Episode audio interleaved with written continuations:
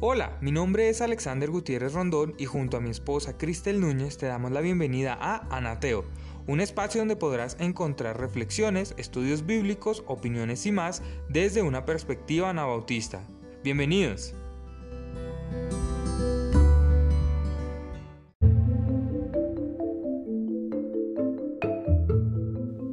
Hoy estaremos abarcando un tema muy reciente que aqueja a la humanidad hablaremos sobre fe en tiempo de virus.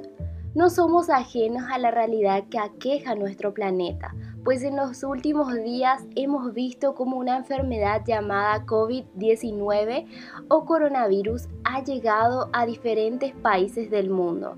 Este ha llegado a infectar a varias personas y el hecho de no tener alguna cura a la vista ha generado gran pánico. Vemos ahora cómo el virus ha cambiado la manera de vivir en los últimos tiempos. Saludos a distancia, lavado de manos constante e incluso suspensión de clases escolares en algunos países, eso sin contar los cierres a eventos deportivos, entre otras medidas. Es entendible que esta clase de cuarentena haga generar cierto miedo a la sociedad, sin embargo, observamos cómo las personas han entrado en una psicosis o desesperación colectiva debido a esta enfermedad, la cual fue declarada como pandemia por la Organización Mundial de la Salud. Ya se ha dicho mucho sobre esta pandemia y hoy no queremos hablar sobre sus características ni sumar más desinformaciones falsas. Tampoco queremos hacer una difusión para que la sociedad entre en más pánico. Hoy planteamos la pregunta, ¿Cómo los cristianos podemos ayudar frente al pánico o desesperación que se ha generado haciéndole frente desde nuestra fe en Cristo? Encontramos en el libro de Proverbios, libro catalogado como sapiencial o de sabiduría, diferentes dichos o consejos que ayudaban al pueblo judío en su caminar diario. En este libro se encuentra descrita también la prudencia, es más, se asemeja a la prudencia con la misma sabiduría, pues éstas viven juntas. Yo, la sabiduría, convivo con la prudencia y poseo conocimiento y discreción. Proverbios 8:12. Al seguir con la lectura de este bello libro, nos encontramos también con el consejo de ser prudente y analizar muy bien los pasos que se dan en nuestro caminar diario. El simple todo lo cree pero el prudente mira bien sus pasos. Proverbios 14:15. No solo se refiere a los pasos literales, a los pasos físicos, sino esas decisiones que guían la vida de cada individuo. Esto es no creyendo todo lo que se escucha, sino dando tiempo a la reflexión antes de avanzar sin pensar.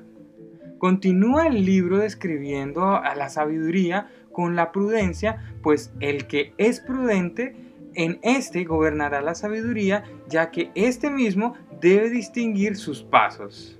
Herencia de los inexpertos es la necedad. Corona de los prudentes es el conocimiento. Proverbios 14, 18. Pero aquel que es necio será engañado por su misma necedad. No llegará a un buen camino. La sabiduría del prudente es discernir sus caminos, pero el necio lo engaña su propia necedad. Proverbios 14:8. Por otro lado, es importante observar que la persona prudente al ver el mal o el peligro, ésta se esconde y no lo enfrenta, en comparación con las personas que por el contrario son necias y estas son comparadas muchas veces con personas que no tienen experiencia. Siguen adelante sufriendo así las consecuencias de no haberse escondido o resguardado. El prudente ve el mal y se esconde, mas los simples siguen adelante y son castigados. Proverbios 22.3. Es importante que la prudencia se vea reflejada en aquellos que optan por la fe cristiana pues el mismo proverbio dice, El que guarda su boca y su lengua, guarda su alma de angustias. Proverbios 12:23. No solo está guardando su alma, sino el alma de otros, pues el ser prudente afecta también a quienes les rodean. Y para ir concluyendo, hemos visto muchos imprudentes en las redes sociales, también hemos visto todo tipo de cristianos publicando versículos y muchas veces fuera de contexto sobre esta enfermedad. Algunos ven al coronavirus como un castigo de Dios que ha mandado a la humanidad y hasta han hablado sobre un posible fin del mundo, relacionando esta con las últimas siete plagas del Apocalipsis. A lo cual hoy nosotros queremos decirles que no podemos asegurar que esta enfermedad sea un castigo de Dios a la humanidad, ni tampoco que es parte de una plaga que simboliza un fin del mundo, y por lo cual debemos desesperarnos los cristianos. Creemos firmemente que la segunda venida de Jesús sí está próxima, pero no por una enfermedad, sino porque nos dice las escrituras, así como en Apocalipsis 22:12. Y eso nos da esperanza, no desesperación. Esta enfermedad es quizás una de las tantas enfermedades que la humanidad ya ha padecido anteriormente en otros siglos. Creemos que la desesperación, imprudencia y el pánico no llevarán a la sociedad hacia ningún lado. Ser prudente e informarse correctamente sobre la prevención y los síntomas son los métodos que muchos deben de enfocarse para ser prudentes y no alarmarse ellos mismos y así a toda la familia.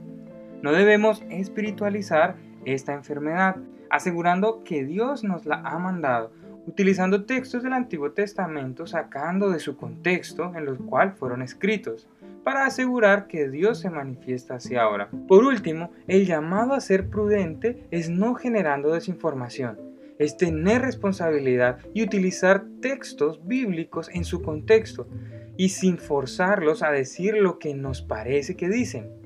Debemos también atender a las recomendaciones que hacen los diferentes ministerios de salud. Debemos lavarnos bien las manos y no seguir creciendo la ola de pánico por medio de la imprudencia. Debemos reflejar nuestra fe en tiempos de virus con prudencia, sin miedo y necedad frente a estas situaciones, pues el amor al prójimo también se refleja por medio de la prudencia.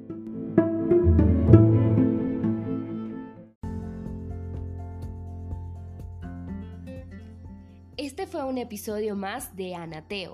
Esperamos que haya sido de bendición para tu vida y no olvides de compartir nuestros contenidos con tus amigos o con tu comunidad. Encuéntranos y escúchanos en las diferentes aplicaciones de podcast y en las páginas web hijosdelsiglo21.com e iglesiadiosesamor.home.blog. No olvides también seguirnos en Facebook. Hasta un próximo episodio.